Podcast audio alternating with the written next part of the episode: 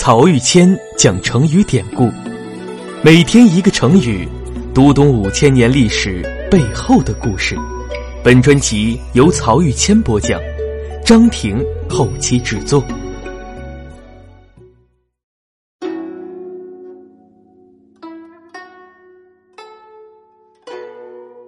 今天我们分享一个很有几分英雄气概的成语“闻鸡起舞”。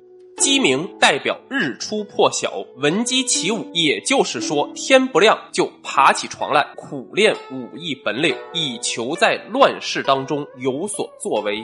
而这个成语现在就被用来比喻有志之士爱惜光阴，奋发勤学，为国效力。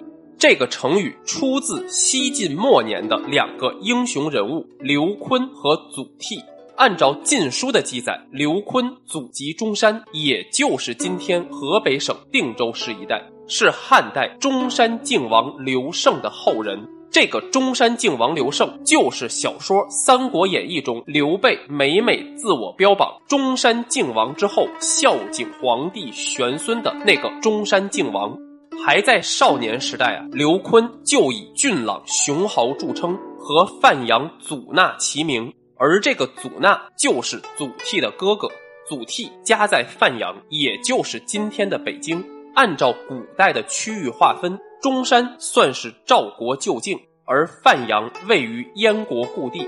所谓燕赵之地，多慷慨悲歌之声。刘琨和祖逖就是这样风格的少年英豪。跟祖逖稍有区别的是。刘琨除了俊朗雄豪之外，还有文采风流的一面。他的诗写得很好，在晋惠帝时代，还同潘安、石崇以及陆机、陆云兄弟一起侧身金谷二十四友之列，是当时文人集团的代表人物。等到八王之乱爆发，刘琨也卷入其中，在混战里时有胜败，个人地位却是节节攀升。而祖逖一家祖祖辈辈住在范阳，而且世世代代担任郡太守、都尉一级的地方最高军政长官，因此家族势力庞大。祖逖的父亲就是上古郡太守，而祖逖兄弟六人都是性格豪爽、才干出众。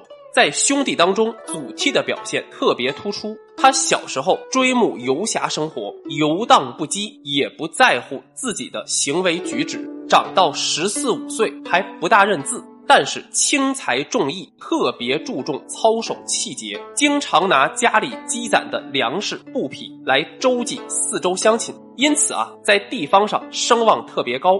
年纪稍长之后，祖逖用功读书，博览古今。来到首都洛阳，更是得到了当时名士的交口称赞。也就是在这里，祖逖遇到了刘琨。当时，刘琨和祖逖都在负责首都地区监察治安的私立校尉帐下任职。两个人年纪相仿，都是二十五六岁的小伙子。两个性格相似又同样胸怀大志的年轻人一见如故，很快成为要好朋友。《晋书·祖逖传》中对两人关系的评价是“情好筹谋，共备同寝”，也就是说，刘琨和祖逖两个人情真意切，不分彼此。我们看《三国演义》里有周瑜和蒋干同榻抵足而眠的桥段，刘琨和祖逖这时就是同榻而睡。一九二零年代，毛泽东前来北京求学时，因为生活拮据，同另外七个湖南青年合租一间小屋居住，八个人就是大被同眠，共同盖一床被子睡觉。而这时的刘琨和祖逖也是这样合盖一床大被，正因如此啊，才演出了闻鸡起舞的慷慨一幕。话说有一天夜里，刘坤和祖逖同榻而眠，半夜突然听到一阵鸡叫。一般来说，鸡都是天快亮的时候才会打鸣，那半夜鸡叫非同寻常，在迷信的人看来是不祥之兆。但刘坤和祖逖是少年英雄，他们不这么想。听到夜半荒野中的鸡鸣之声，祖逖先被惊醒，他用脚把刘坤踹醒，对他说：“你听，这不是恶声，而是催我们奋进的号角之声啊！”于是两人翻身起床，在夜幕当中，借着月光拔剑队伍，操练武艺。当时已经是西晋中后期了。明眼人都能看出天下大乱一触即发。刘坤、祖逖两人每每谈及时事，都会感到一股英雄气横亘胸中。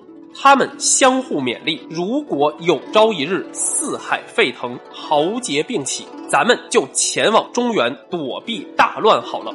一般来说，灾难来临之时，人们都是往相对安定的地方躲。像冰清玉润那一讲中，我们说的魏介携带母亲前往江南避乱，而当时动乱来临，首当其冲的就是中原地区。那什么叫前往中原躲避大乱呢？这其实是刘坤和祖逖两人的一个暗语，意思就是迎难而上，哪里乱就往哪里走。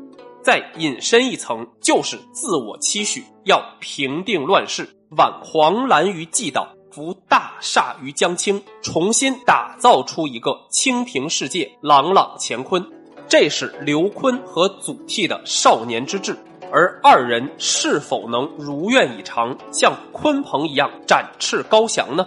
请听接下来的两个成语：枕戈待旦和积极中流。